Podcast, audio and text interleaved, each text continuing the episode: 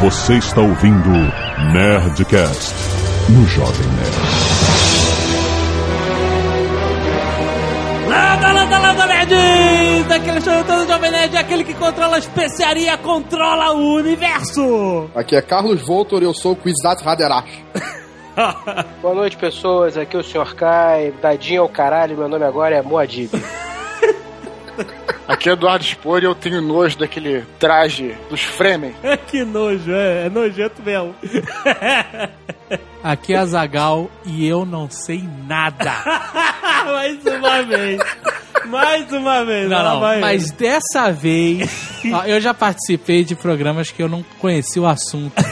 não dominava. Né? A gente vive as coisas e vai vendo. Então, né? Eu já vi Harry Potter, eu já vi filme do Asimov baseado. Mas dessa vez, meu irmão, eu não sei nada. Quando o Nego falou pra mim que ia falar sobre dunas, eu achei que era Tieta, cara.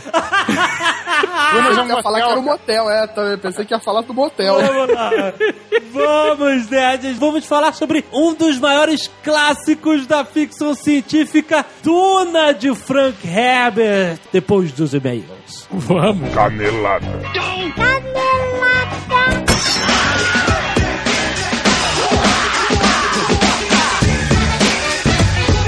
Muito bem, Zagal, vamos para mais uma semana de e-mails e caneladas do Nerdcast. Vamos. O Livreiro Azagal.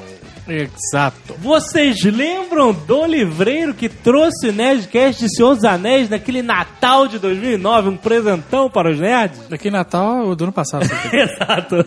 Aquele longínquo Natal do ano passado. Sim, eles estão de volta em sua parceria megaboga com o Jovem Nerd, porque, Azagal, estamos trazendo mais temas de, sobre livros.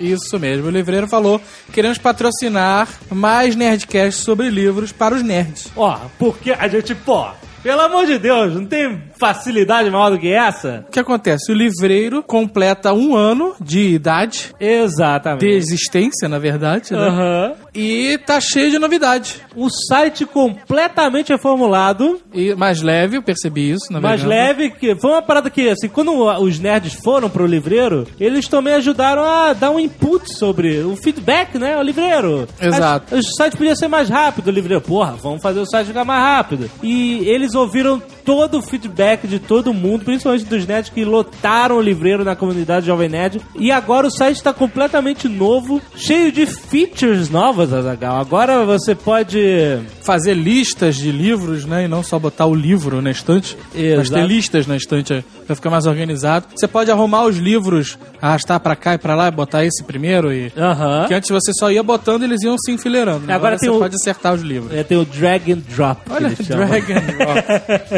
Mas você pode incluir fotos, vídeos, textos no seu próprio mural, no mural dos seus amigos, assim. Ele tá absorvendo mais esses features de redes sociais. Social media. Social media. Social media. então, cara, vá conhecer o novo livreiro. Se você não conhece, vá agora olivreiro.com.br. E é muito legal, porque é um site que você pode conversar sobre livro, né? Exato. E é dizer o que, que você está lendo, o que, que você achou, trocar livro, emprestar livro, vender livro, comprar livro. E para você é. se sentir em casa, tem uma comunidade gigantesca. A maior do livreiro. A Tá maior do livreiro ainda, do Jovem Nerd. Clique aí no post, tem o um link. Entre na comunidade do Jovem Nerd, tem muita gente falando sobre Isaac Asimov, sobre Tolkien, sobre sobre todos os livros de interesse nerd. Tem gente que pergunta: qual o primeiro livro que eu posso ler do Isaac Asimov? Tem muita gente que pergunta. Tem lá na comunidade a galera falando: o que, que é melhor do Tolkien? É melhor ler o Hobbit primeiro, os seus anéis? Toda interação sobre leitura com nerds você tem na comunidade Jovem Nerd no livreiro. Vai lá conhecer agora, é muito legal.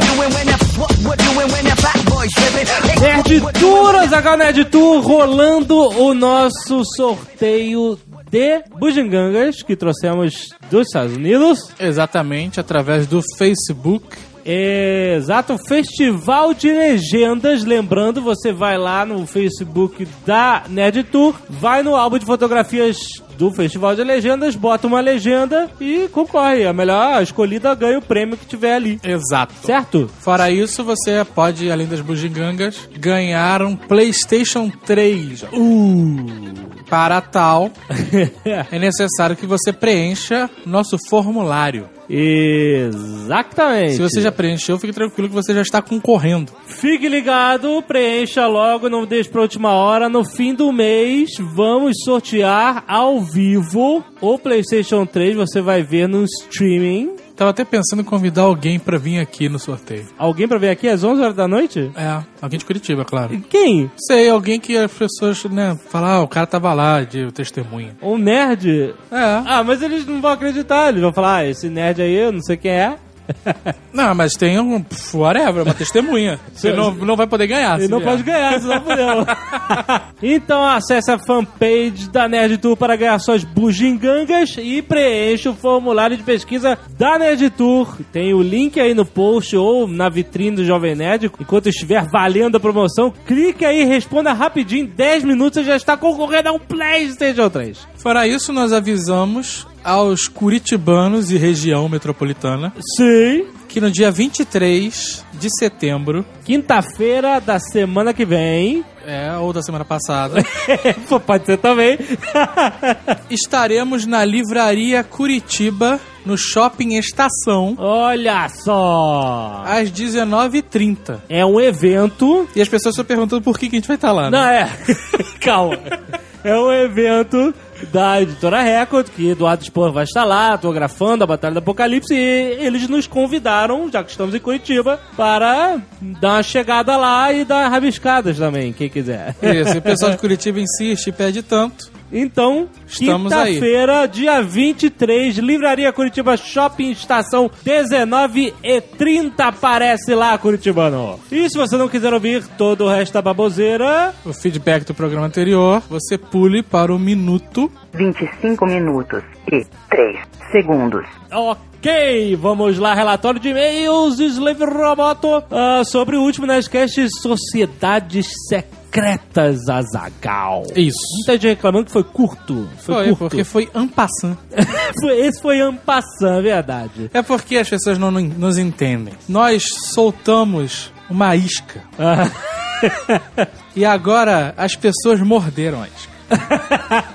As pessoas que fazem parte das sociedades secretas se revelaram. É verdade.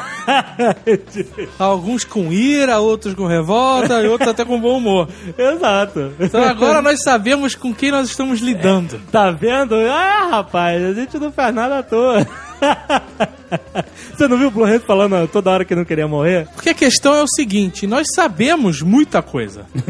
Temos informações que a gente conhece, gente que já foi ex-maçom, cara. Não, e depois desse Nerdcast, o que a gente recebeu de informação aqui no e-mail, de gente que a gente conhece. Exato. Então, Boa. ah, só que nós não somos burros, né? Cara, não, as, as pessoas acham que tudo é galhofa, que 3D a gente pode brincar com tudo. Não pode brincar com tudo, não, cara. Então, se essas coisas são secretas, tem algum motivo pra ser secreta. Exatamente, cara. E não vou ser eu, o paladino da verdade, que vou denunciar as paradas.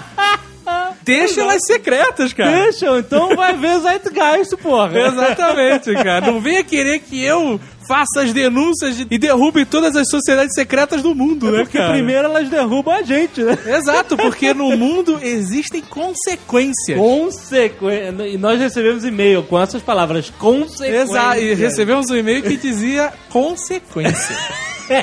a gente, tudo bem, tudo bem. Por esse motivo que teve aquele, aquela cirurgia no Nerdcast, né? Ah, e fora o, o- o bloco loucura total do 3D que a gente Ah, exatamente. jogou fora. Então, se você tem muita curiosidade ou ficou esperando mais do Nerdcast, bem, a gente fez a nossa pesquisa, cara. a gente sabe das informações. Só que a gente quer preservar o nosso, nosso way of life. Way of Life, Jovem Nerd Way of Life. Nerds reclamam da falta de comentários sobre os lapidários, Azagal. O clássico Verdade. episódio dos Simpsons que sacaneia justamente as sociedades secretas. O Homer é iniciado na grande sociedade dos lapidários. e é sensacional, um dos, um dos mais clássicos episódios. Henrique Martins e Fernando Cazu enviaram uma mega ilustração cheia de easter eggs sobre sociedades secretas e muito mais com o Jovem Nerd Azagal. Tem aí, clique no post. Muito legal a, a ilustração deles, mas eu tenho uma dúvida, Azagal. Ah. O que ele considera um easter egg? Diz que tem 18 easter eggs. Ele colocou no rodapé todos eles. Ah, porque, por exemplo, eu vi uma torre de Sauron. Isso é um easter egg? É, a Ah. gente falou no programa. Ah, Tudo a quer ver. dizer, ah, então é o que relacionado ao que falamos no programa. Sim, sim. É o que eu entendi. É, muito bom, muito bem bolado. então, clique aí e ache os 18 easter eggs. Muito bom, cara. E os Nets perguntam se o quanto mil olhos de Tucano morreu. Senhor Tucano, senhor Tucano, onde está mil olhos? Eles são culpados que eu sei. Ele está trabalhando que que nem um filho da puta. Isso, inclusive, foi um dos motivos que ele não conseguiu Não, participar é, pois do é. Nerdcast de Sociedades Secretas. Ficamos desfalcados. Porque o cara tá, Tá, tá, na tá no correria. sistema. tá no sistema. Lucas Jassumura. 41 anos de Jundiaí, São Paulo. Muito legal o e-mail do Lucas, deu uma aula aqui. Lambda, lambda, lambda também é um símbolo maçom, porque lambda é a décima primeira letra do alfabeto grego e 3 vezes 11 igual a 33, que são os graus do rito escocês antigo e aceito. Pronto, vocês são maçons, seus nerds de aventais. Agora, será que ele é maçom? Eu não sei, mas ele sabe bastante coisa aqui, ó. Se Existe maçom japonês? É claro que descendente? existe, porra. Eu não sei. A maçonaria hoje se denomina sociedade discreta. Olha aí, que ótimo. Discreta. Não tem mais razão de ser secreta, sendo que seus atos constitutivos são registrados publicamente em cartórios em qualquer país civilizado do mundo. A tripontuação, aquele negócio de botar três pontinhos na assinatura, Aham. é uma coisa de brasileiro latino-americano. Por conta da disseminação de um rito maçônico em nossas terras, o rito escocês antigo e aceito, que é cheio de símbolos e suas lojas são cheias daqueles ornamentos que até mesmo o maçom não consegue entender. Brasileiro maçom adora pôr os três pontinhos na assinatura. Olha aí. Os graus da maçonaria original são só três: aprendiz, que é o Entered Apprentice, companheiro, que é o Fellowcraft, e mestre maçom, que é o Master Mason. A ma- Seria, seria como... No Brasil seria o servente, o pedreiro e o mestre de obra. Exatamente. Que ótimo. A maçonaria original é inglesa, nascida oficialmente em 1717. Foram as vertentes continentais, principalmente a francesa, que inventaram outros graus. Notadamente, o rito escocês antigo e aceito, criado nos Estados Unidos, é que possui os famosos 33 graus. Certo. É bom porque é, você va- quando você só tem três levels pra subir, Você gera chega frustração, rápido, né? Não, ou então não chega nunca. ou não chega nunca. E aí é uma decepção. Pra você equilibrar, você faz o cara subir de level Isso. constantemente, né? Até chegar ao epic level lá. O problema dos maçons mega bostas, Azaga, olha aí, Olha aí. está no nosso processo mais do que falho da escolha do profano candidato a aprendiz. Ah. Mas é assim, olha só, não, não são maçons mega bostas, que senão as pessoas não podem ficar revoltadas. Ah. São pessoas mega bostas que fazem parte da maçonaria. Exatamente. Aqui no Brasil, principalmente, vale-se mais a escolha pelo interesse por dinheiro e status que pela contribuição filosófica e pensadora do futuro maçom. Mas aí que tá. Os mega bostas que eu conheço não têm dinheiro, muito menos status. Isso é o mais preocupante, cara. Verdade. Isso é o mais preocupante. Isso é impressionante. Se mesmo. fosse por interesse em status e dinheiro, eu até conseguiria entender, É. cara. Exatamente. Curiosidade: Hitler caçou maçons. Hitler caçava tudo que não era Deutsch. Né? Né? Inclusive, e na Sérvia, ocupada durante a guerra, Ah. foram lançados quatro selos em 1942 Ah. é, antes maçons que eram uma homenagem a uma exposição que rolou em Belgrado com ilustrações e gravuras anti-mações Olha só. nazistas. Nazistas, né? Então. E aí né? tem, sei lá, uma mão esmagando uma cobra em cima de um de um esquadro. Caraca. Sério, cara, muito maneiro, cara. Vários símbolos maçons sendo esmagados pelos nazistas. Olha só, e o Hitler, inclusive, mandou produzir um filme pra arrasar com a maçonaria é, chamado Forças Ocultas, que mostra um ritual de iniciação completo, com todos os sinais e toques secretos. Tem 50 minutos e tá disponível na internet. Olha aí, tem o link do Dailymotion aí no post, se quiser ver o filme inteiro em alemão, provavelmente. Mas o cara diz aqui, olha, não ex- nesse e-mail dele, não existe nenhum ultimate secret dentro da maçonaria. ah, olha só. Isso é caído, cara. Existe. Você que não conhece. Só no que chegou o 13 terceiro Cara, grau. é, é- cara, é tão simples, olha só. existe uma sociedade secreta secular. Aham, As pessoas têm curiosidade sobre a parada. aham. Você precisa passar por uma seleção, por uma iniciação pra fazer parte. Isso. Qual é o motivo que faz você entrar numa porra dessa se você não tiver segredos lá dentro? Exatamente. Nós vamos entrar aqui, passar por toda essa avaliação, por todo esse ritual de entrada, pra ficar aqui jogando bocha? Por exemplo, imagina se a gente entra na maçonaria e aí tem reunião toda quinta-feira e a gente tem que editar na Nerdcast quinta-feira. Exato. Por que, que a gente vai na reunião? Tem que ter um. Uma Não, pra que, que a gente parada. vai na reunião qualquer que seja o dia se não tiver nada secreto lá dentro, cara? Porra, eu vou entrar numa sociedade secreta com que intuito? Se não dominar o mundo. Não, vou entrar numa sociedade secreta de tricotar. Exatamente. Se você é uma sociedade que tem coisas secretas, Aham. é porque você tem algum objetivo. Senão não é uma sociedade secreta, então você faz tudo às abertas, às claras. Então, o Nerd Power você já sabe. Já, as pessoas já sabem publicamente qual é o objetivo da nossa sociedade. Dominar o mundo. Exatamente. As pessoas Mas nego fica, sabem. nego fica, cara, porque olha só, isso é uma sacanagem. Ou os caras que inventaram a maçonaria falam, vamos fazer uma parada foda? Vamos criar uma sociedade secreta só pra deixar nego curioso foda! A gente nunca vai fazer nada. A gente, lá dentro a gente conversa sobre dia a dia, conta piada. Mas saiu daqui, a gente tem que ser cheio de mistério. Exatamente. Lá é uma porra, nego passa a mão na bunda do outro, ri, ca- ri de sair líquido pelo nariz. Sai de lá, é tudo segredo, é tudo mistério, ninguém pode entrar. Não, porra, não é assim, né, cara? Exatamente. Outra curiosidade: todos, ele diz, todos os pretensos segredos da maçonaria estão revelados na internet em É que não livros. rola, cara. Há um caso de uma loja maçônica aqui no Brasil ter nascido apenas de uma pessoa que pesquisou a fundo. E montou um grupo onde ele iniciava as pessoas pela internet, Tá ótimo. totalmente de forma irregular. Quer dizer, com muita pesquisa é possível fazer charlatanismo com a maçonaria. É. Sem pesquisa você consegue fazer charlatanismo na maçonaria, quanto mais com, né? Se realmente houver um maçom entre vocês, olha aí, peçam-no para colocar a mão direita espalmada com o polegar em forma de esquadro sobre o coração e confirmar as informações. Olha aí! Olha aí como tem negócio secreto. Olha como tem! Ah, mas é, não tem, mas não tem. Agora tem que saber quais são as informações que ele tem que confirmar. Excelente. Tem, É, mas o cara, o símbolo que ele tá falando, botar a mão com o dedo em forma de esquadro? Como é que é a forma de esquadro? Tu, assim, com o dedo pra cima? É, né? Faz um esquadro. Ah, então faz um ângulo reto com o dedão em relação ao- à mão. É, o famoso esquadro, o ângulo reto. E aí bota no coração. É, porque. Confirma as esse informações. O que, que é confirmar as informações? Não, confirmar informações é falar que ele tá falando a verdade. Mas não tá. Porque Ah, tem muito porque- segredo aí que você não quer dizer. Ah, Ou das duas, uma. Ou esse cara é, é Master Chief na maçonaria e tá tentando fazer contra-propaganda, Aham. né? Dizendo que não tem nada, que somos um grupo de tricoteiros. Ou ele é esse maluco que fez a maçonaria na internet. O próprio. O web maçom, que pesquisou Web maçom. e- Túlio Abud Lemos, 27 anos, físico, Divinópolis, Minas Gerais. A Amorc, antiga e mística Ordem Rosa Cruz, não prega ou não alimenta a história sobre possuir a Vera Cruz, jovem. Ah, olha o direito de resposta.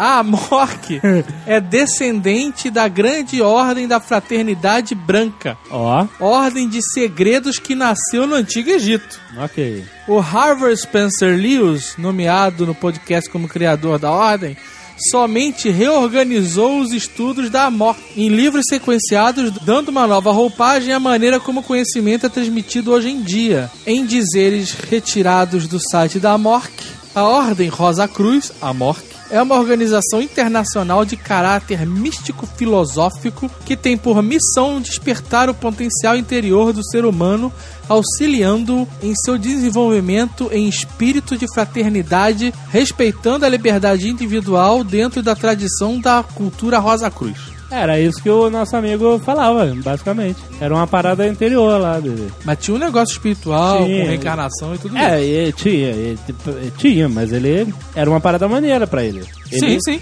Ele era um cara legal. Gente Não, mas boa. Ah, a sociedade secreta pode ser maneira pra qualquer um. Não, eu sei. A minha era maneiríssima. Nós, Rosa Cruzes, não cremos em nada que não possa ser provado mística ou cientificamente. Opa, então já não era o caso dele, né? O quê? O que, que pode ser pro... Não, peraí. O que que pode ser prov- provado miticamente? É, exatamente. né? eu não tô Então entendendo. vocês acreditam em tudo. Exatamente.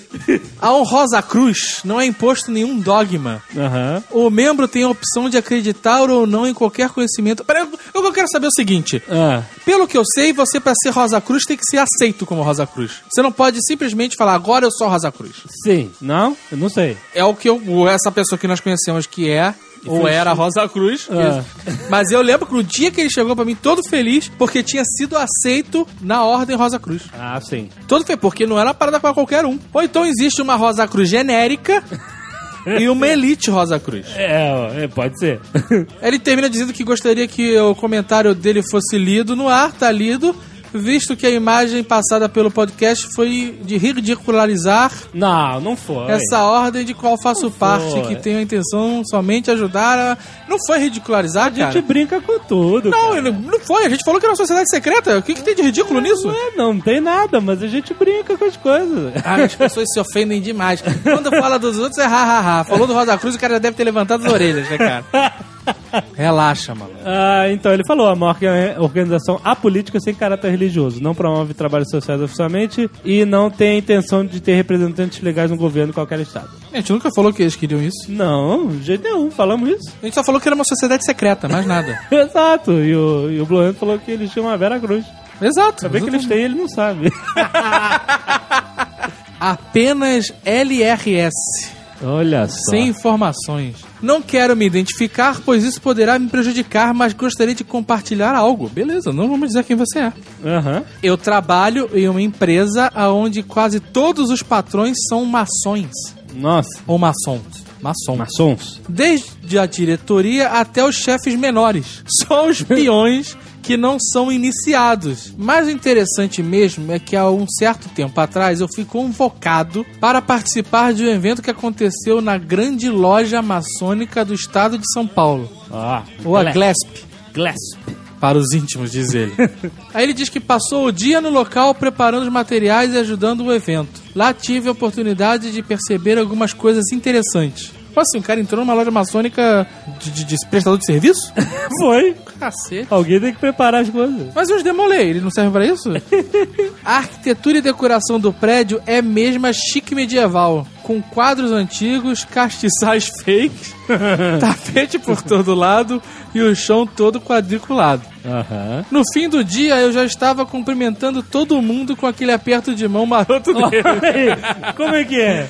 Você aperta a mão e bota o dedo indicador no, no pulso. Ah, Mas isso aí já deve ter caído há muito já tempo, caiu, cara. né? Esse é pra você pegar quem acha... Quem acha Você que é? faz primeiro esse pra ver se o cara acha que é maçom. Aí, Exato. Beleza, se o cara não responder, tu faz o segundo, né? Exatamente. Tem o cumprimento também que você abraça e dá três tapinhas e troca de posição três vezes. Porra, mas aí é demorado. Né, é, né, Parece coisa de Monty Python, né, cara? Exato. Aí ele continua dizendo: quem tiver a malandragem pode tentar se passar por um maçom. É, só no É, primeiro nível. malandrinho. Tá bom. Mas ele diz que os restaurantes da região concedem descontos para os maçons. Os restaurantes de maçons, provavelmente. Aí você chega e cumprimenta o o garçom. O garçom é maçom, sabe que você é maçom?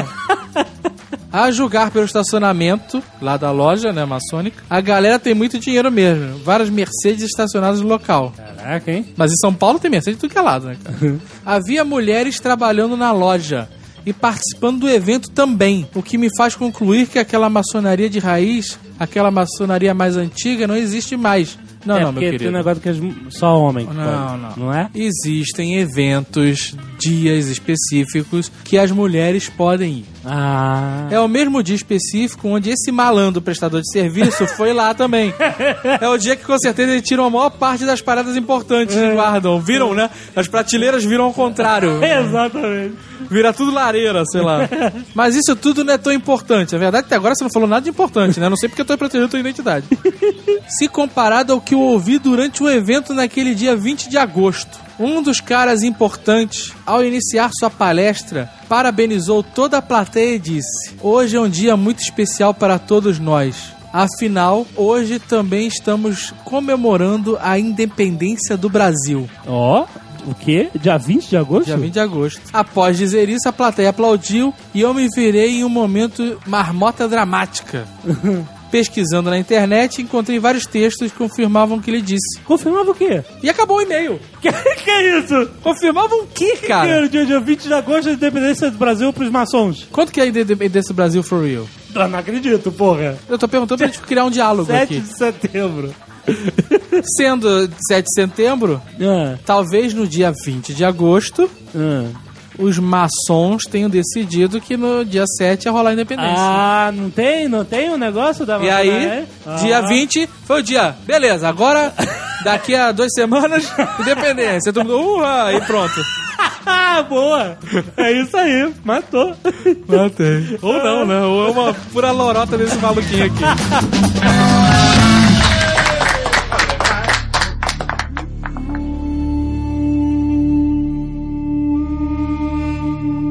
A beginning is a very delicate time. Know then that it is the year 10191. In this time, the most precious substance in the universe is the spice melange. The spice extends life. The spice exists on only one planet in the entire universe. The planet is Arrakis, also known as June.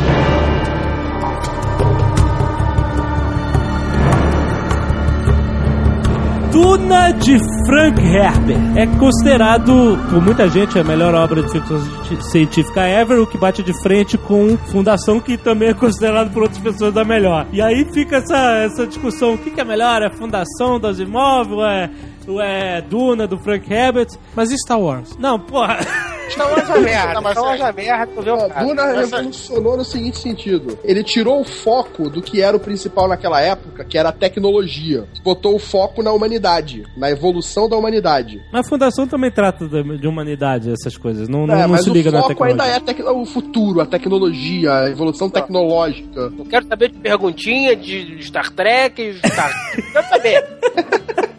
Então, vou focalizar. Duna, o Frank Herbert, ele era muito interessado na história geopolítica da humanidade. Como é que um líder tem os seus erros potencializados pelo número de seguidores fanáticos, etc e tal. E ele, diferente do Tolkien, que escreveu uma fantasia que ele considera anti-alegórica, né? Muita gente entrevistava ele perguntando, não, mas o anel, o que, que ele significa? São os medos da humanidade, é a bomba atômica. Ele fala assim, não, para com isso, eu odeio alegoria, não tem nada disso, é um anel mágico e pronto. Cada um aplica essa história ao ao seu entender, a, a sua vida, a- como, como quiser, né? Eu acho que o Tolkien falava isso pra nego não encher mais o saco dele, cara.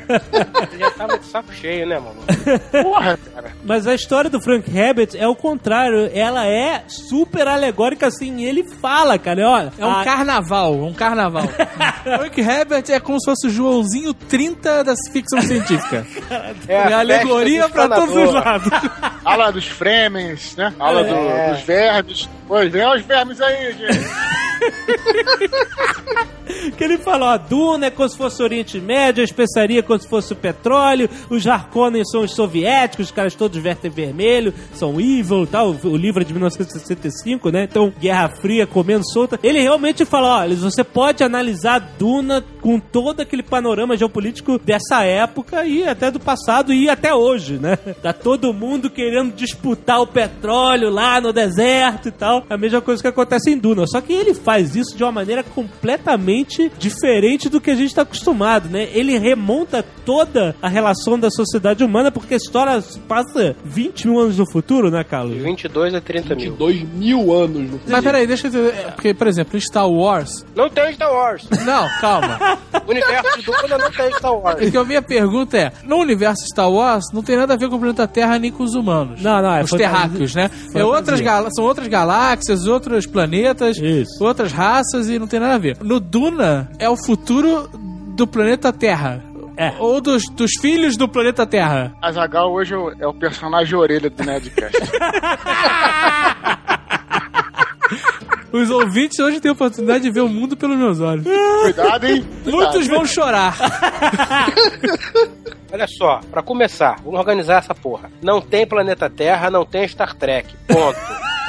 Tá?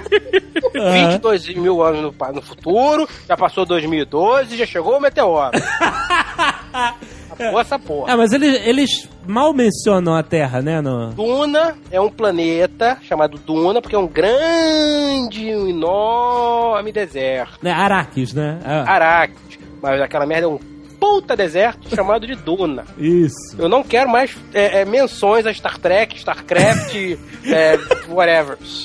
Tá. Último Guerreiro das Estrelas, cara, tem a ver. Último Guerreiro das Estrelas pode. Armada Saudações, contra o guerreiro. mundo. Você é foi convocado pela Liga Estelar para defender a fronteira contra a Esse Shur pode, e a Armada pode. Conan. Olha só. He who controls the spice controls the universe. Teve, parece que uma revolução contra as máquinas, não foi isso? Eu- É, teve Eu não uma, me lembro um muito bem. jihad butleriano, como eles chamam. Olha. Mas é jihad mesmo? Jihad de é Guerra jihad, Santa? É jihad, guerra santa. Guerra Santa. É uma guerra santa contra as máquinas. Os É computadores. Bluteriana, vem de onde? Blutero, porra! Blutero. História? Blutero! É dessa época que surge também a Bíblia Católica Laranja. Ó, que beleza. Laranja no planeta deserto, ótimo, né? Que grande. Muito bom. Eu vou fazer uma porra impossível de ser- de ser perdida. É a merda laranja. Tá com o planeta deserto. né? Fudido. Ai, caralho, perdi a Bíblia, porra. Já, então fudeu, meu irmão. Já era, esquece essa merda, esquece de falar, tá bom, perdeu.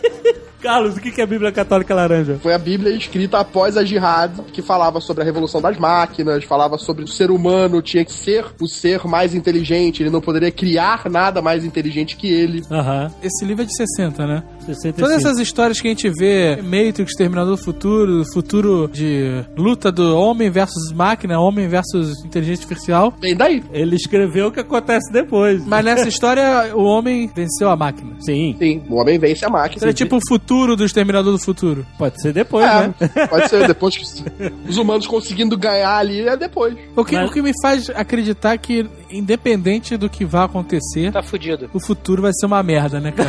He who controls the spice controls the universe.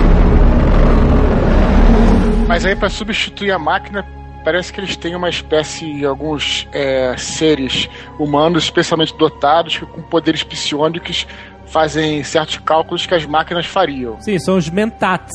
Eles são os computadores humanos, né? Chineses com aqueles negocinhos de tec, tec, tec, tec, tec.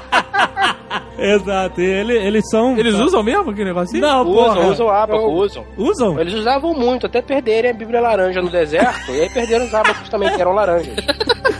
Usam porra nenhuma, porra. Os caras cri... foram pro futuro. Não, não foram pro futuro. Eles estão lá, eles são do futuro. Certo, não foram.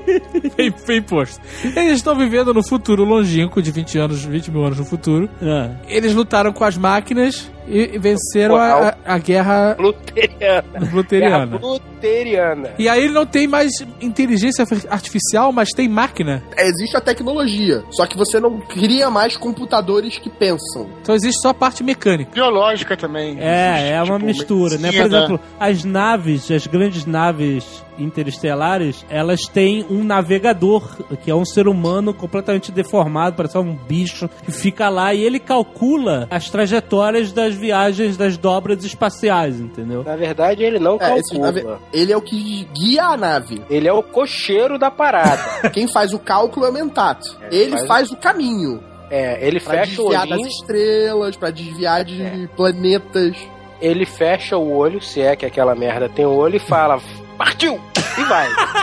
É, assim que funciona. Mas peraí, qual é a diferença entre o Mentat pro outro cara lá? O Mentato ele é construído pra s- pensar, é, ele tem um processamento rápido. Mas é o que é? No grande berço da- na, na areia, nego olha e fala: esse mentat, esse cabeçudo. Esse mentat, Não, cabeçudo. existe o que é mais é, utilizado é a engenharia genética. Alteração de DNA, clones são utilizados, são permitidos, existem clones. Aham. Só que clones nunca s- não são considerados tão puros quanto o, ve- o- o ser humano real. As pessoas pertencem a um Estado? Então, o ser humano ele foi dividido, né, cara, em, em funções, né?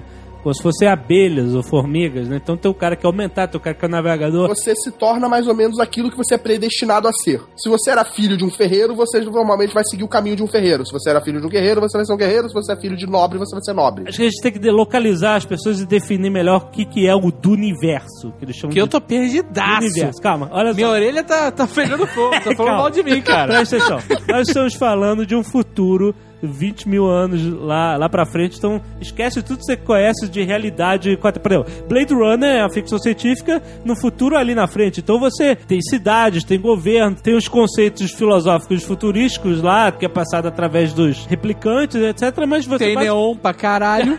você basicamente reconhece a sociedade humana. Agora, o do universo é tudo diferente. Então, por exemplo, ele transformou ah, o sistema de governo da humanidade que está espalhada pelo universo, pelas estrelas, em várias casas aristocráticas. Então, cada casa tem um poder soberano sobre seus domínios. E, por sua vez, os líderes dessas casas respondem a um todo-poderoso imperador do grande império humano, Shadan IV, né? Que é na, na história. Então, basicamente é isso. A humanidade vive um sistema feudal. Mas o que, que Duna tem a ver? Duna é um planeta só. A humanidade está espalhada pelas estrelas. Duna é um planeta deserto que, por acaso, descobriram que existe nele, é a única fonte no universo da especiaria chamada melange. Por que, que essa é uma parada que fica na areia e. peraí, peraí, peraí. O quê? Você tá me dizendo que nego foi no deserto e um dia encontrou numa caverna, sei lá onde, a Tônia Carreiro falando Monange? Que melange? Tome Monange e- e seja especial? Melange. Eles coletam, processam essa porra e ingerem. As pessoas que ingerem a especiaria, elas são afetadas por uma longevidade maior, óbvio. Todo mundo quer viver mais, beleza. Mas elas também desenvolvem uma percepção pré-cognitiva das coisas. Isso, é claro, varia em relação à concentração Concentração, que é. você ingere a, a especiaria. A pureza. Que, por exemplo, o povo que vive na, no- em Araques, os natu- nativos daquele planeta, que seriam os Fremen, basicamente toda a, refe- toda a comida deles possui especiaria. Tudo que eles comem tem um pouco de especiaria. Uma pitada de Monange. Só que eles não são afetados pela essa precognição, pela essa pela evidência. Afeta eles de outra forma, em menor escala do que, por exemplo, afeta os navega- navegadores, que tomam a especiaria numa concentração muito maior. E aí virou um monstro, né? Virou uma coisa, né? Que fica lá. Ah, então calma aí. O navegador toma a especiaria, ou aplicam nele, sei lá, e ele vira um precog Virou um precog. lá e- do Tom Cruise. Isso, e graças a ele, graças à especiaria, é que pode existir. Toda viagem espacial existe por causa da especiaria. Então, sem a especiaria, não tem comércio na galáxia, não Acaba o tem pessoas comércio, indo pra lá e pra cá, acaba acaba com tudo. Toda a economia da galáxia, do Império Humano, depende da especiaria. Por isso que a especiaria é o alvo de desejo. Quem controla, é por isso que eles falam, quem controla a especiaria controla o universo. Por isso que Duna é tão importante assim pra esse livro, né? É o foco É, do porque livro. acabando a especiaria, cada um fica restrito ao seu próprio planeta. He who controls the spice controls the universe. Diferente do, do Asimov, que tinha essa parada de explicar tudo, Duna não tá tão centrada na questão da uma explicação científica pra Ela tá parada. Ela tá científica. fala que ela cria o universo, né? Mas, sinceramente, cara, o Duna realmente, a coisa que você vai mais gostar de Duna é a questão da política, cara. É um livro sobre Exatamente. política. Tem um universo também, que é maneiríssimo. Quando o cara cavalga lá os vermes e tal. É legal? É legal, cara. Mas o bacana mesmo é a parada da, da, da intriga e da política e... é, Du- Duna é basicamente isso, cara, assim. É, É, história, exato. geografia, diplomacia, é por aí, entendeu? O diferencial do Frank Herbert foi exatamente esse. Ele transformou a ficção científica daquela coisa que era até dos anos 50 e 60, que era uma coisa pra mostrar tecnologia futura, pra mostrar quão grandioso pode ser o futuro tecnológico, foi mostrar como seria um futuro real da humanidade. Ele dá até um passo atrás, e fazendo a revolução das, ma- é, contra as máquinas, ca- já coloca na cara, não tem tanta tecnologia, senão eu livro sobre isso. Até no fato da luta, que são proibidas armas laser, porque no contato com o escudo causava explosões atômicas. Você passa a não ter mais armas laser e a luta fica, se tornou uma coisa pessoal. Então você volta até aquela coisa da luta corpo a corpo. É, não, mas olha só, você tem que prestar atenção que, assim como grande parte da ficção científica, a pe- o autor não tá querendo imaginar como vai ser o futuro, ele tá escrevendo sobre o presente. Só que ele tá é, enfeitando aquele presente com uma alegoria, como a gente falou, né? Você vê isso claro em Duna, sabe? O deserto, o Oriente Médio, tão disputado, né? Os Fremen são os, os nativos lá, os árabes. A especiaria, o petróleo também, que é tão disputado pela humanidade. Quem controla o petróleo controla o mundo, né? As Bene Gesserit são as Amazonas de Temícera. o Frank Herbert nunca escondeu isso, né? Ele estava escrevendo sobre o presente da humanidade, só que ele toma a liberdade é, que ele quiser dar esse destino pro universo dele. Tem muito mais do que política em Duna, tem muita religião também, né, cara? Isso, isso, isso que eu quis dizer. Mas é, eu queria dizer que, que não é tanto foco na tecnologia, é isso que eu tava querendo colocar.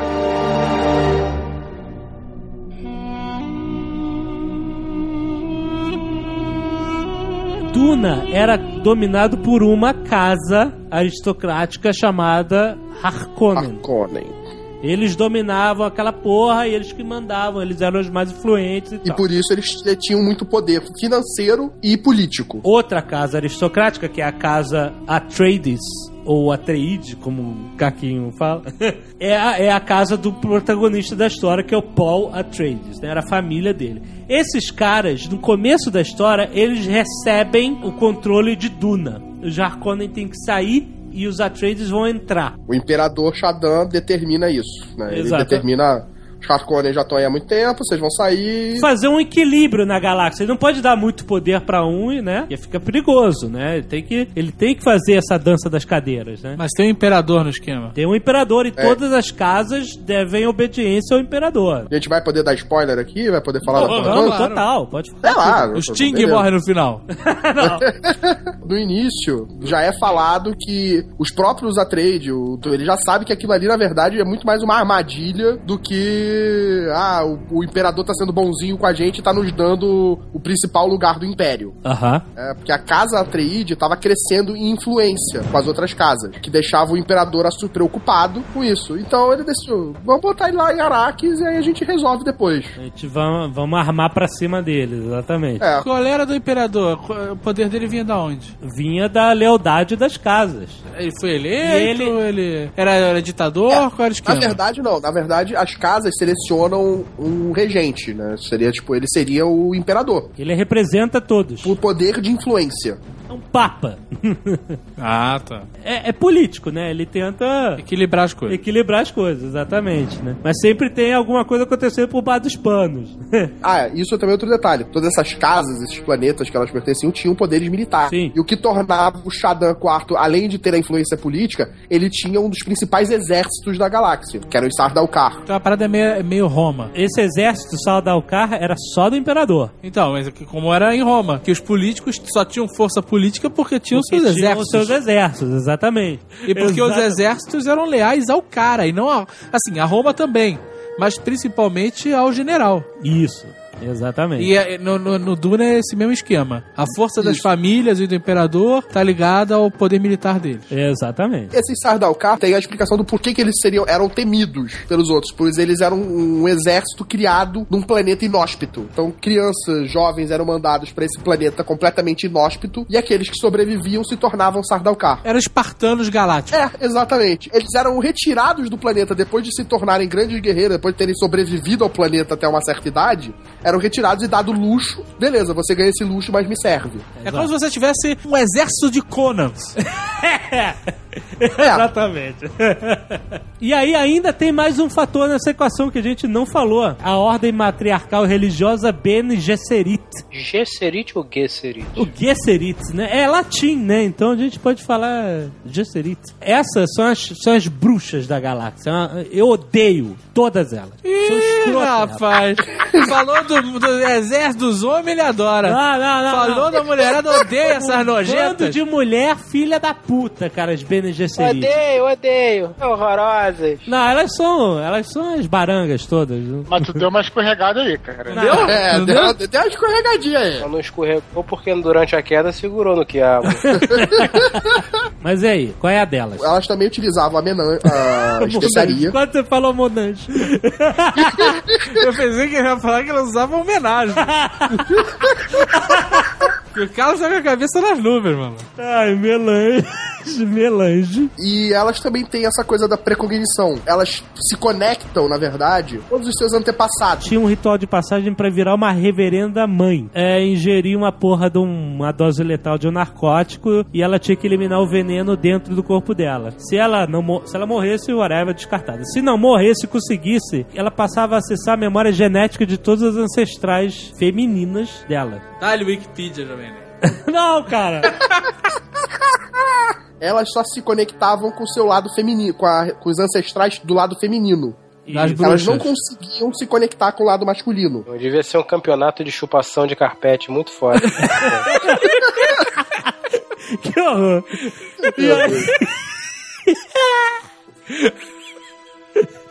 Elas tinham É. um plano, elas tinham um plano, um programa de eugenia que elas estavam querendo criar geneticamente um homem. é, porque o nego não aguentava mais, né, amigo? Não, calma. Não aguentava mais. Caraca. Tava uma loucura, cara. né, Elas não eram celibatárias, podiam casar. Elas faziam casamentos arranjados exatamente pra unir casas através da genética pra conseguir gerar esse homem que poderia sobreviver à melange, sobreviver à prova da especiaria e se tornar o que elas chamariam do Kwisatz Haderach, que é o homem que passa pela prova da especiaria e se conecta com os- todos os seus ancestrais. Não, e ele ainda teria, desenvolveria uma presciência de todos os possíveis É, futuros. Turus, ele veria tudo. E elas estão há mil anos tentando criar essa porra e não conseguem. entendeu? Elas estavam há mil anos fazendo conexões genéticas Isso. pra gerar ele. Pra gerar o cara, exato. E aí nasceu o Paul Atreides, que é o protagonista da história, entendeu? Sting. Não, o Sting Não, não. é evil. Aí, Sting é, É. um- para um- é o filho dos A Harkonnen. casa maligna Ah, lá, os os comunistas. soviéticos, eles são tirados de Duna pra colocar os Atreides, certo? E aí chega lá o Duque Leto e o seu filho Paul Atreides, que é o herdeiro da Cara, casa vocês tinham que Atreides. ver o Jovem Nerd sacudindo todo aqui, não sei porquê. Realmente tô empolgado com isso. He who controls the space controls the universe. São quantos livros? Então, o total são cinco originais feitos por ele. Seis, que foram escritos pelo Frank Herbert. Aí agora, há pouco tempo, saíram mais alguns escritos pelo filho dele. Ah, tá bom. Christopher Tolkien. Você não precisa ler cinco livros pra entender, você pode ler só um. Ah, não, o turno é fechado. O Duna é fechadinho, entendeu? Tá, beleza. Tem as bruxas que se fuderam, tem os caras malignos e tem os caras bonzinhos, certo? Ele é o Esses caras passam a controlar logo no início O planeta Duna. Duna. certo? Beleza, tá. Planeta Arrakis. A galera maneira, boa. Teoricamente, do- a família do protagonista. Certo? Certo. E os Harkonnen têm que sair. O que acontece? Eles chegam e falam assim: o imperador é que que chega no ouvido deles, né? E fala assim: ó, vou te ajudar. Vou te dar uma ajudinha. Vou te dar uma É, cara. ajudinha. Pega aqui na pelinha. Vou te dar uma ajudinha. Pega aqui. É isso, Parar na tua mão aqui. Aí não tem problema. é isso. O imperador vira pro barão: Ó, eu vou te emprestar minhas tropas Sardaukar. Você veste eles aí com a, com a roupa do teu exército. Isso. E tu vai lá e invade Araques e toma de volta. Toma de volta, exatamente. Destruindo a casa Atreide. Exatamente, olha aí. É, e o barão fala: tudo bem, mano. E é isso que acontece. Cara, Duna é bacana mesmo, é narrativa, a maneira como eles falam, os diálogos que tem é, da diplomacia. Isso que é, isso que é bacana, Aí assim, é Duna. intriga política, porque você vai acompanhando toda a intriga, né? Claro, e- e- não, não, e a intriga você não pode dizer assim, tipo, ah, o cara tem o cérebro, não sei o quê, ou, ou tem o conceito assim. Não, a intriga tu tem que acompanhar o diálogo do livro, não tem como, ah, o cara traiu fulano. Ah, Se você contar não tem graça, entendeu? Exato, é- é exato. como é Tem que feita a ler o parada. livro. Exatamente, exatamente. É um livro que até muito, ele é muito cerebral no ponto até que você, você não tem tanto diálogo, você tem muito transcrição do que o cara tá pensando. É, isso é verdade. E eu vou até dizer que eu não gostei muito disso. Achei meio chato. Essa parte de toda hora você entra no pensamento do cara. Ah, será que eu devo fazer isso? Será- Tem gente que gosta. Eu achei meio chato. Eu gosto mais de outro tipo de narrativa. E até uma crítica minha ao filme do David Lynch, que ele trouxe esse essa narração em pensamentos pro filme, que aí eu achei que ficou já, já era lento no livro, no filme então, nossa, ficou uma lentidão absurda, né? E aí é uma das paradas que eu não gosto do Mas filme. aí depende do pensamento de quem ele vai mostrar. Mas É, não tem isso. Só tem pensamentos de intriga Só- política. As pessoas nessa porra desse universo só pensam na porra da intriga, né? Só... He who controls the space controls the universe. A primeira parte do livro é basicamente a destruição da casa Atreides. Mas e aí? Mas aí é a parada. O Paul Atreides consegue fugir, o filho, Ah, tá. pro deserto. Olha aí. Ambiente inóspito. E aí ele é encontrado pelo povo nativo do deserto, os Fremen. Ou ele tinha três, é, três principais é, professores que treinavam ele: Duncan Idaho, Tufir Hawat e o terceiro eu não lembro agora o nome. Nem precisa que vai sair tudo no corte.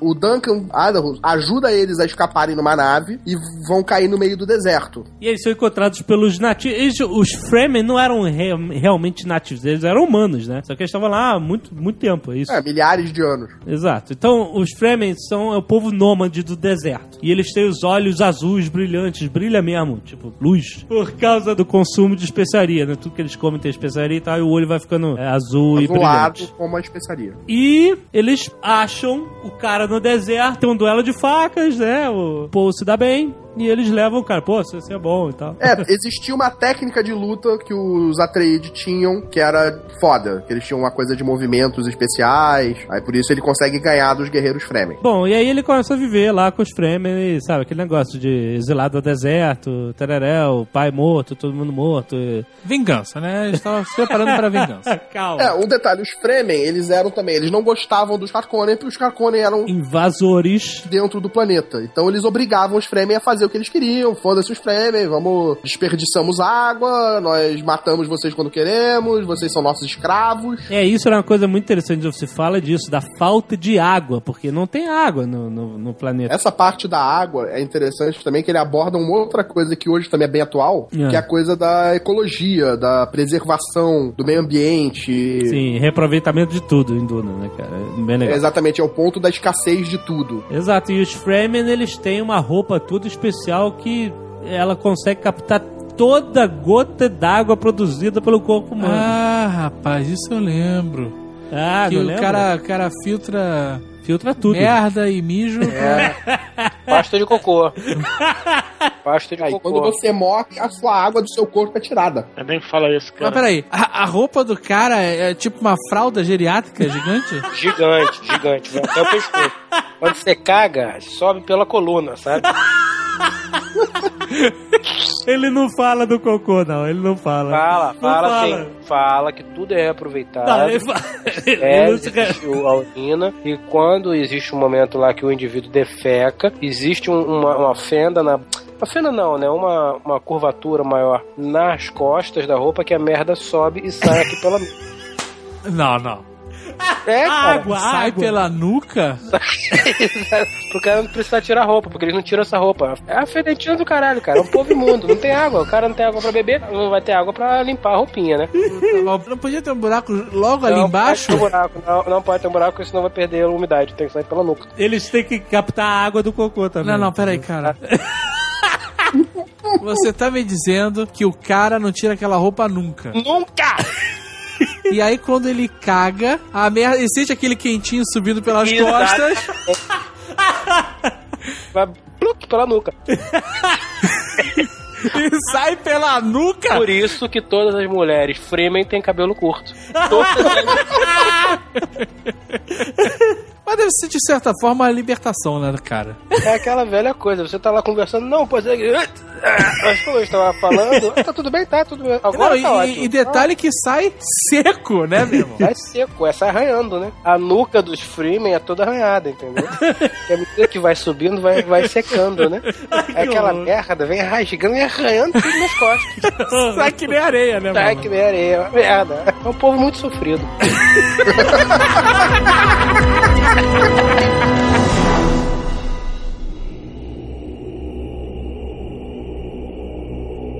Acho que a gente não pode encerrar a discussão do primeiro livro sem falar dos vermes. Já que fa... Já que falamos de merda, é mais do que natural, né, cara? Os vermes eram os verdadeiros nativos de Duna, né? Basicamente um verme gigante. Eles tinham aquelas bocas dentadas gigantescas, um milhão de camadas, e eles atacavam quem tava no deserto. Se você tava lá com uma nave mineradora pegando uma especiaria, ele ia lá e engolia aquela merda toda, entendeu? Era o maior problema. Parece que a nave mineradora ela, ela atraía os vermes pela vibração. Pela vibração, é, fazia exatamente. bar- barulho e gerava vibração no solo. De tempo em tempo, os caras tinham que ralar peito ou conseguiam fugir explodir ou morriam e perdia toda a mineração da... E isso, isso eu acho maneiro, cara, que era uma parada de conflito que tinha. Não era fácil, né? Era difícil você fazer mineração, porque você tinha que estar lá e tinha um tempo certo de fazer, porque senão você tinha que sair fora, aquele bicho chegava e destruía tudo. Era ser uma tensão grande. Sempre uma nessa época. atenção, isso é muito maneiro. Porque eles não conseguiam caçar os vermes, os vermes ficavam enterrados na areia. Não, mas me- mesmo que conseguissem, os bichos eram praticamente indestrutíveis. É. Gigantes, É, carapaças. eles eram uma cara- carapaça, carapaça, carapaça carapaça absurda. impenetrável. Então, se tivesse Discovery Channel em Duna, certamente teria o programa Garimpo Mortal, Sim, né? né? Ia ter Garimpo o- mortal. Extração Mortal. Monange Mortal. E vale lembrar que os vermes é que secretavam as especiarias. Isso, mas isso é uma coisa que eles não sabiam. Eles não Até o sabiam, momento, só não vão saber tipo. no sabiam. segundo, É, terceiro, nesse cu- né? é, na verdade, os Fremen sabem disso. Quem não sabia é Sim, mas não era conta pra testa- ninguém. Então eles precisavam do verme, dos vermes pra ter a porra da especiaria de qualquer jeito, né? Não sabiam, mas precisavam, não podiam matar os vermes de qualquer jeito nenhum. Os Fremens, eles moravam lá e mineravam e vendiam Não, é um minério. os Fremen que mineravam, eles, tra- eles trabalhavam lá pro, pro Jarkon, Meio que escravo. Existiam os Fremens livres, que moravam nas cavernas das montanhas rochosas que tinham no meio das dunas, né? E eles eram meio rebeldes mesmo, sabe? Meio Sei. revolucionários, né? E eles tinham uma relação de sinergia com os vermes. O rito de passagem para um Fremen era conseguir montar num verme, controlar o verme, né? Os Fremen viajavam pelo deserto montados em vermes. Não, era, era os navios da parada.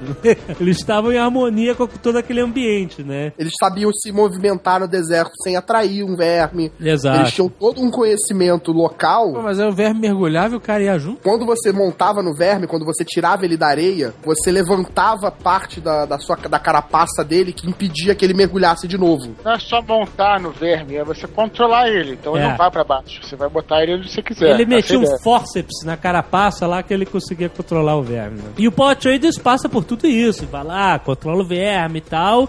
E E ele, ele vira... viram ele vira um Fremen. É uma parada meio dança com lobos. Meio dança com lobos, exatamente. É, ele O não roteiro só mais vira um velho do Fremen, mundo. ele sofre-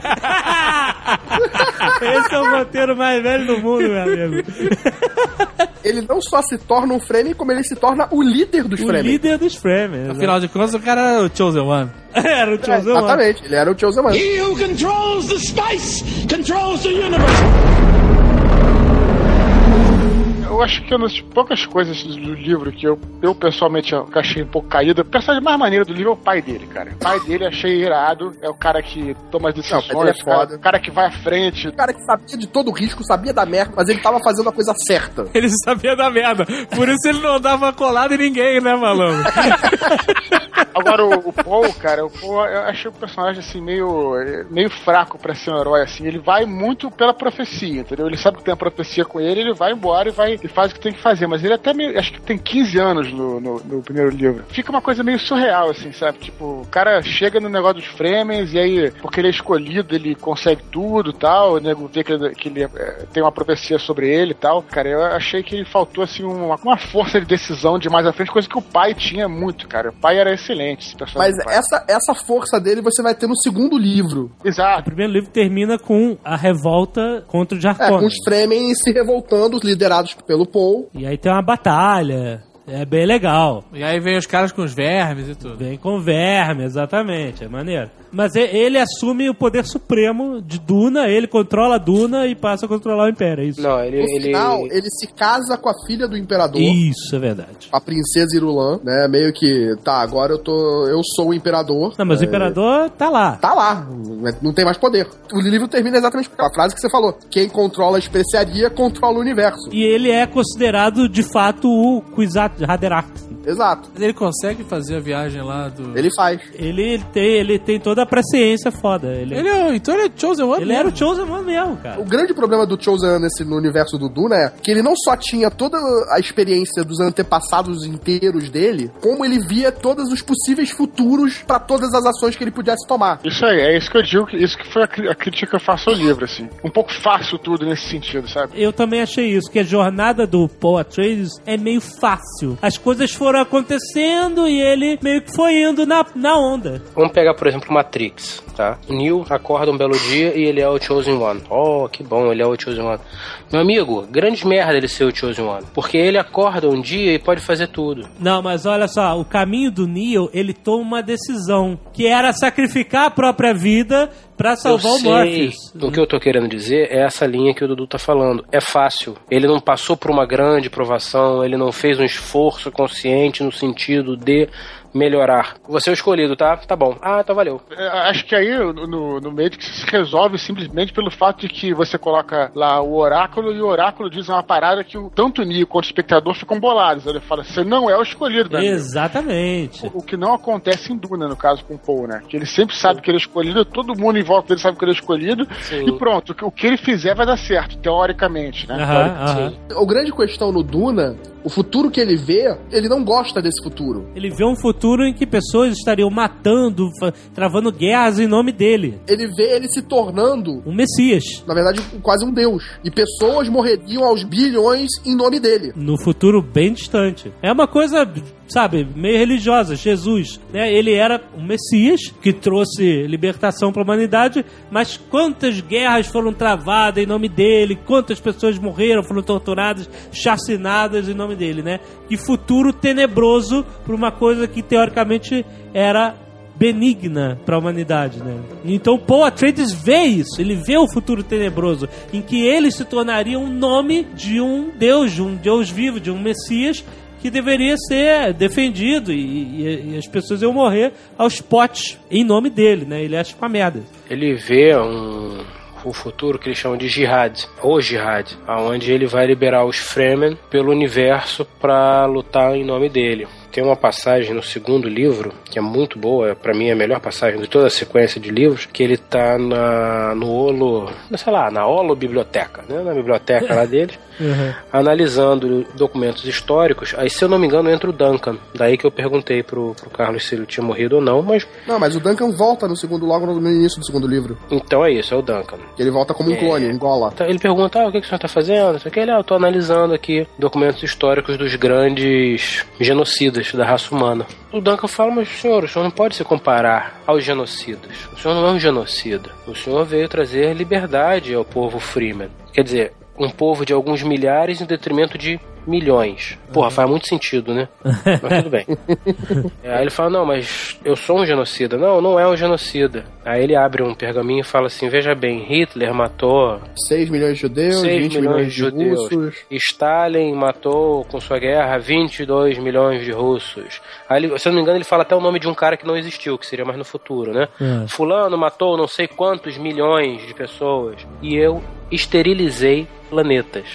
Veja bem, 20 milhões, vamos supor que o maior tenha sido 100 milhões, para esterilizei planetas. planetas. No segundo livro já tem uma parte que ele fala isso, que ele já aceitou, fudeu, pra- não interessa pra onde quer que ele vá, qual futuro ele escolha, todos têm um momento. Isso é uma análise política e religiosa fascinante do, do Frank Herbert. Porque no primeiro livro, os Fremen são os coitados, são os Pois é. perseguidos, são os abusados, os escravos, sabe? Dê poder a uma minoria e veja o que ela faz. É, né, Então, é, é- é interessante porque isso acontece na humanidade, né? Uma hora né, eles estão coitados, são os perseguidos, são coitados da galáxia. E aí, quando você vê o Paul, você vê o, o Paul Atreides, ele era o protagonista da história. Ele era o libertador daquele povo sofrido. Porra, saiam daqui, seus invasores, esse lugar é meu. E no momento em que eles se tornam a fonte do poder, Olha o que acontece, né, cara? O que acontece? O jihad, eles destroem tudo, eles dominam tudo, cara. Muda tudo, né, cara? Mu- como muda a balança do poder, é, altera toda a noção de, de, de bondade, de, de injustiça, De causa, né? de causa que eles Antes a tinham. causa dos caras era, era reconquistar a terra e né, ter a soberania E deles agora é de manter volta. o status quo. Exato, É. cara, né? Mas vamos analisar friamente. Mas é uma questão muito simples. Quem tem e quem não tem. Quem pode e quem não pode. Eu não posso, eu não tenho, eu quero poder fazer, eu quero ter poder. Exato. Ah, cheguei ao poder. Vou abrir mão? Não. Porra nenhuma, E meu vou amigo. fazer tudo o que precisar fazer pra Mas é ficar assim aqui. que a sociedade pensa. Quem tem, quem não tem. Quem pode, quem não pode. É Exato. assim que a banda toca. É né? assim que a nossa banda tá. toca. É assim que a giripoca pia. meu amigo. He who controls the spice controls the universe. Ele libera o jihad no final do primeiro livro. Aquele final do Pois primeiro é. livro é o início do fim. Só que ainda no segundo livro, ele se remove disso. né? Ele já criou a jihad. Só que ele vai tirar o ele da equação, tentando minimizar o efeito da, do, que ele, con- do que ele iniciou, quando ele se cega. Não, ele não se cega. Acontece a explosão lá dos queimadores de pedra. Existe a explosão e ele corre pra explosão pra salvar não me lembro quem. Ele não se cega. Ele se torna cego porque os queimadores de pedra, a radioatividade costumava queimar mais os tecidos do globo ocular. O que também o Matrix chupou disso quando o Neo cego consegue ver. Ah, Aham. exatamente. Aí ele, apesar de ver, os Fremen tinham a tradição de que você não pode ser um peso pra sua tribo, você tem alguma deficiência, exatamente como os espartanos, você é mandado pro deserto. Mas ele ficou cego e continuou vendo mesmo assim? Sim, Como é porque que ele era clarividente. Pra incognição dele lá. Eu conseguia ver o futuro imediato. Se eu andar pra cá, eu tropeço. Aí Ele, Ele não tinha capacidade de visão óbvia de entender um objeto no espaço, mas ele saberia o que aconteceria com ele nos próximos milissegundos. Então, ele via. Tanto que quando ele tá Ah. cego, ele volta pro conselho lá da cidade, no meio lá do que seria o parlamento deles, alguém fala: "Ah, fulano de tal, está, ele tá cego, não sei o que, ele não pode mais ser útil pra nós". Aí ele vira pro cara e fala: "Você, fulano, assim assim assado que tá sentado na, ca- na fileira tal, na cadeira tal, eu sei que você está com a roupa tal, tal, tal, e você falou isso, isso, isso de mim pelas minhas costas". Com o rosto virado pra ele como se estivesse olhando. Só que ele não tem os olhos, porque os olhos são infectados, né, pela radiação, e o tecido da área do globo ocular não tem como ser regenerado, eles não conseguem regenerar. Então eles arrancam com as suas órbitas vazias. É até dado a ele a opção de colocar olhos falsos. Ele não precisa, Pela escrotidão, né? ele não precisa. Pra, pra quê, né? Se o cara consegue enxergar precognitivamente. Exato. Pra né? e se ele pode chocar as pessoas com as duas órbitas vazias, né? pra que ser diferente, né, cara? Mas, depois de milhões e milhões e milhões e milhões de mortes na- nas costas, ele vê que ficando ele vai criar mais problemas. Aí ele prefere sair. O que é uma loucura, né? Um cara, um velho andarilho andando sozinho no meio do deserto e sobrevive. Porra. Ah, porque ele já era velho. O, o do primeiro pro segundo livro tem um, um período grande. Eu não lembro se é do segundo pro terceiro, do terceiro pro quarto, que são mais de mil anos. Que é o filho dele já. É, o terceiro pro quarto são, quatro, são quase 4 mil anos. Então é esse, que é o, o Imperador Deus de Duna. Filhos de Duna pro Imperador Deus são 3.500 anos. Depois que o pai, Paul, abandona o caminho indo pro deserto, ah, de trilhar o caminho de ser o mártir, de ser o Deus, né, de ser o Messias deles, o filho dele acaba assumindo esse papel. O moleque Aham. também é ótimo, tanto o filho quanto a filha. Tanto que os dois nascem com as habilidades do pai. Tem uma situação interessante que tá rolando um tentativa de assassinato e o Paul fica com medo de matar o cara que tá tentando matar o filho que tá no berço. Pô, vai que eu erro, etc, não sei o quê. E ele ouve uma voz na mente dele, fala algo como veja pelos meus olhos. Aí ele pisca e quando ele abre os olhos, ele tá vendo pelo ponto de vista do filho dele. Ah, rapaz. Que aí ele acaba conseguindo matar o cara, etc. Ele percebe que tanto o filho quanto a filha já nasceram conscientes, racionais e pré-cognitivos. Puta que pariu. E presos num corpo de É, bebê. exatamente. Exatamente. Eles nascem assim por quê? Porque a mulher do Paul, que é a Shani, que é uma Fremen, se torna a reverenda madre, faz o teste da reverenda madre, enquanto grávida deles. Então, ela sobrevive e dá aos fetos a mesma habilidade que ela ganha, de ver toda, todo o passado e futuro. Aquele negócio de f- não fumar, não beber na gravidez, foda-se.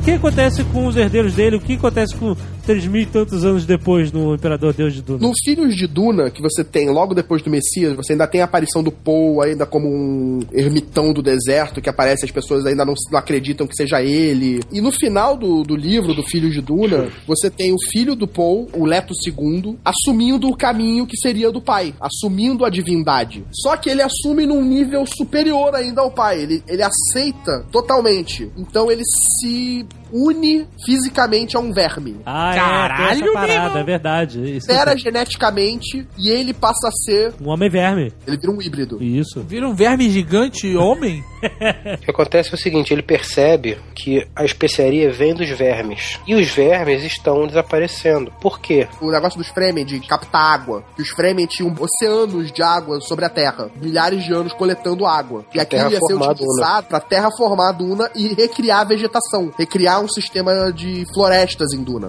E Exatamente. isso destruiria o verme. Você acabaria com o Isso. deserto e mataria o verme. Acabaria com a especiaria. E os Fremen queriam isso, né? Porra, eu também, né, cara? Porque eu tô aqui cuspindo merda pela nuca a vida inteira, né, cara? Tomar um banho, né? Pelo amor de Deus, um banho. Puta que pariu, primeiro banho coletivo, né? Todo mundo pelado. Eles iam criar um planeta todo com vegetação, lagos maravilhosos, e no instante seguinte o lago ia virar uma poça de lama, né, cara? É que todo mundo tomar banho coletivo ali. Porra, cara! Você teria que criar um, um filtro de barro gigante pra poder limpar essa água, né, cara? Aí acontece que ele percebe isso, conversa com a irmã, também já percebeu, e fala que hum, do jeito que vai, vai mal pra cacete. Então precisamos recriar vermes. Ah, porque ele não queria. Ah. Ele... A humanidade deixaria de existir com a ausência dos vermes.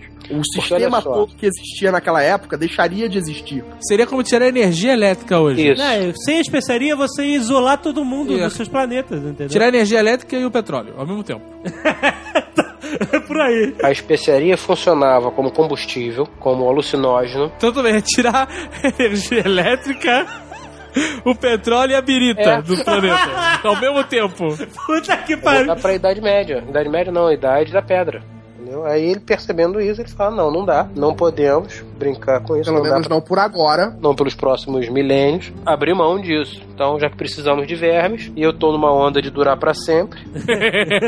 Aí tem umas gosminhas lá que as crianças ficavam brincando, que eu não me lembro o nome daquela merda. Que é tipo umas águas vivas que tinham na areia. Filhote de verme. Isso, só que ninguém sabia, Uma né? larva. Era tipo o girino do verme. Até então ninguém sabia que bosta era aquela. Ficava só cutucando aquela porra na, na, na beira da água, como se fosse na praia. Tipo um tatuí. É, isso era interessante. O verme nascia próximo à água. Mas, cara, que água é essa? O Não, cara não, tá sub- filtrando cocô, no que subsolo. água é essa, cara? Eles coletavam a água de todo mundo, todos os mortos. A água é coletada e era armazenada. Cada vila Fremen, cada Tinha suas cisternas. de- Ah, beleza, beleza. A cisterna. As cisternas que existiam debaixo da, da terra eram, eram subterrâneas, né? Tinham um tamanho monumental. A ideia era. Imagina Era um um oceano, debaixo da terra. É mais ou menos isso. Era a água necessária para terraformar todo o planeta. Aí o, o Leto II, sabendo disso, pega uma porrinha daquela, um filhotinho de verme daquele, e bota um no braço, bota um no peito, bota um na perna e vai botando. À medida que ele vai achando, ele vai colocando aquilo, e eu acho que aquilo também vai se- se reproduzindo no corpo dele, não sei. se Eu sei que em funde a ele. determinado momento, aquilo se funde a ele e vira uma carapaça. Ele se torna quase que um simbionte. Simbionte. Mas eu já vi ilustração dele de verme que ele parece o Jabba the Hutt. Porque isso Ele é um- já Ah, é no Imperador É, Deus. já no Imperador Deus. 3.500 Ah, tá. anos depois, ele tá se tornando verme. Ah, então primeiro ele vira um simbionte, usa um- uma armadura de verme. Exatamente. Armadura. O que também salva ele, torna ele praticamente imortal a qualquer tipo de armamento. Dá força, velocidade, dá uma porção de habilidades a ele absurdas. É, só que o preço a pagar é que o corpo dele se desfaz da forma humana e passa a ter uma forma de verme. Mas É. um verme com a, a bela inteligência. Sim, o Sim, verme pode dar inteligente. inteligência, mas depois de sei lá quantos mil anos ele vai se tornar um verme, pura e simplesmente. Mas deu pra curtir, né? He who controls the spice controls the universe. Aí Duncan, você tem já, coitado, por já tá exemplo, lá. centésimo, trigésimo, milé, sei lá, milésimo quinto Duncan. Caralho, dá-lhe clonagem, É, e né, meu detalhe é irmão? o seguinte, o cara não sabe, né? Ele acha que aquela vida é a vida dele, ele não tem memórias, assim, da primeira vida. Da outra vida. Mas o que, que é isso? Quando um Duncan tá morrendo, Não, nego o vai lá que, que e pro acontecia? Muitos Duncans, quando descobriam que eram clones, se matavam. Tinha Duncans que não suportavam certas coisas e também e morriam. e aí eles faziam outro. Gostavam mesmo desse cara. Ele gostavam dele, ele, ele era a alegria da O né? que galera. acontece é o seguinte, o Leto, ele também confia no Duncan, que o Duncan foi professor do pai dele. Então ele quer cara perto. Com o passar do tempo, à medida que ele vai transmutando, ele deixa o contato com a humanidade. Ele é o imperador deus de Duna. Uma divindade não pode ser vista. E aí só o Duncan. O Duncan é a única pessoa com quem ele tem contato. Richard Alpert. Naturalmente, já que é a única pessoa com quem ele tem contato, é a única pessoa a quem ele tem pra externar a frustração dele. Por isso que tem tantos Duncans clones, entendeu? É, também tem isso. Ah, ele fazia vários Duncans ao mesmo Não, tempo. ele fazia Não, um, não. matava, fazia outro, matava, fazia outro, matava. Ele matava? Matava. Sim. O cara falava, criticava, tô vendo verme, meu peru já, já caiu, tá uma merda foda aqui, pum, tiro na cabeça, traz o próximo Duncan. Normalmente ele rolava por cima do Duncan. É, traz o Duncan aí que eu quero rolar em cima dele. O cara vira o Tim Maia Galáctico. Exatamente. Tim Maia Galáctico é uma excelente definição. cara. E aí, cara, e aí? Ele morre Esse também, cara, o Tim ele Maia? troca pelo- Fica, fica uma galera querendo tirar o cara do poder, só que ninguém consegue matar ele, porque o cara não morre, né? O nego dá tiro de laser nele. e Ele, por sua vez, tem um palácio, tem um exército lá protegendo dele. Então fica metade do planeta levando chibatada e metade do planeta querendo revidar. Ele lá rolando em cima do coitado do clone. Ele dá início à, à total transmutação de Arax. Dá início ao processo que vai eliminar pra sempre, vai eliminar a especiaria. Vai dar Ah, merda. então no final ele liga o foda-se geral. Geral, geral, tô nem aí, irmão. É, É. Ele, ele pega o dia de quinta-feira, que todo mundo sabe o que, que é, e institui que é a semana toda. Porra, que podia Aí no devolver. livro seguinte, que é o Here- Os Hereges, você é. vai passar acho que 6, 7 mil anos no, no Que futuro. beleza. Que beleza. Você já tem que Arax é tipo uma paz, é floresta. É, Agora não é mais do Duna, né? planeta, de verdade. Deixou de ser duna porque não tem mais areia, é tudo floresta. E os vermes morreram porque não tem areia. É, só que você tem que. Shadan IV, descendentes dele, conseguiram tirar um verme de Duna e o recriam em outro planeta. Mas esse cara tinha virado homem verme e ele morre. Olha só, será que ele morre ou será que ele foi o verme que foi retirado? Não deixa claro, né? Mas ele também É. vira mongol, fica Dom Lázaro, né? É, Ele vira um verme gigante, bocudo. Prefiro melange.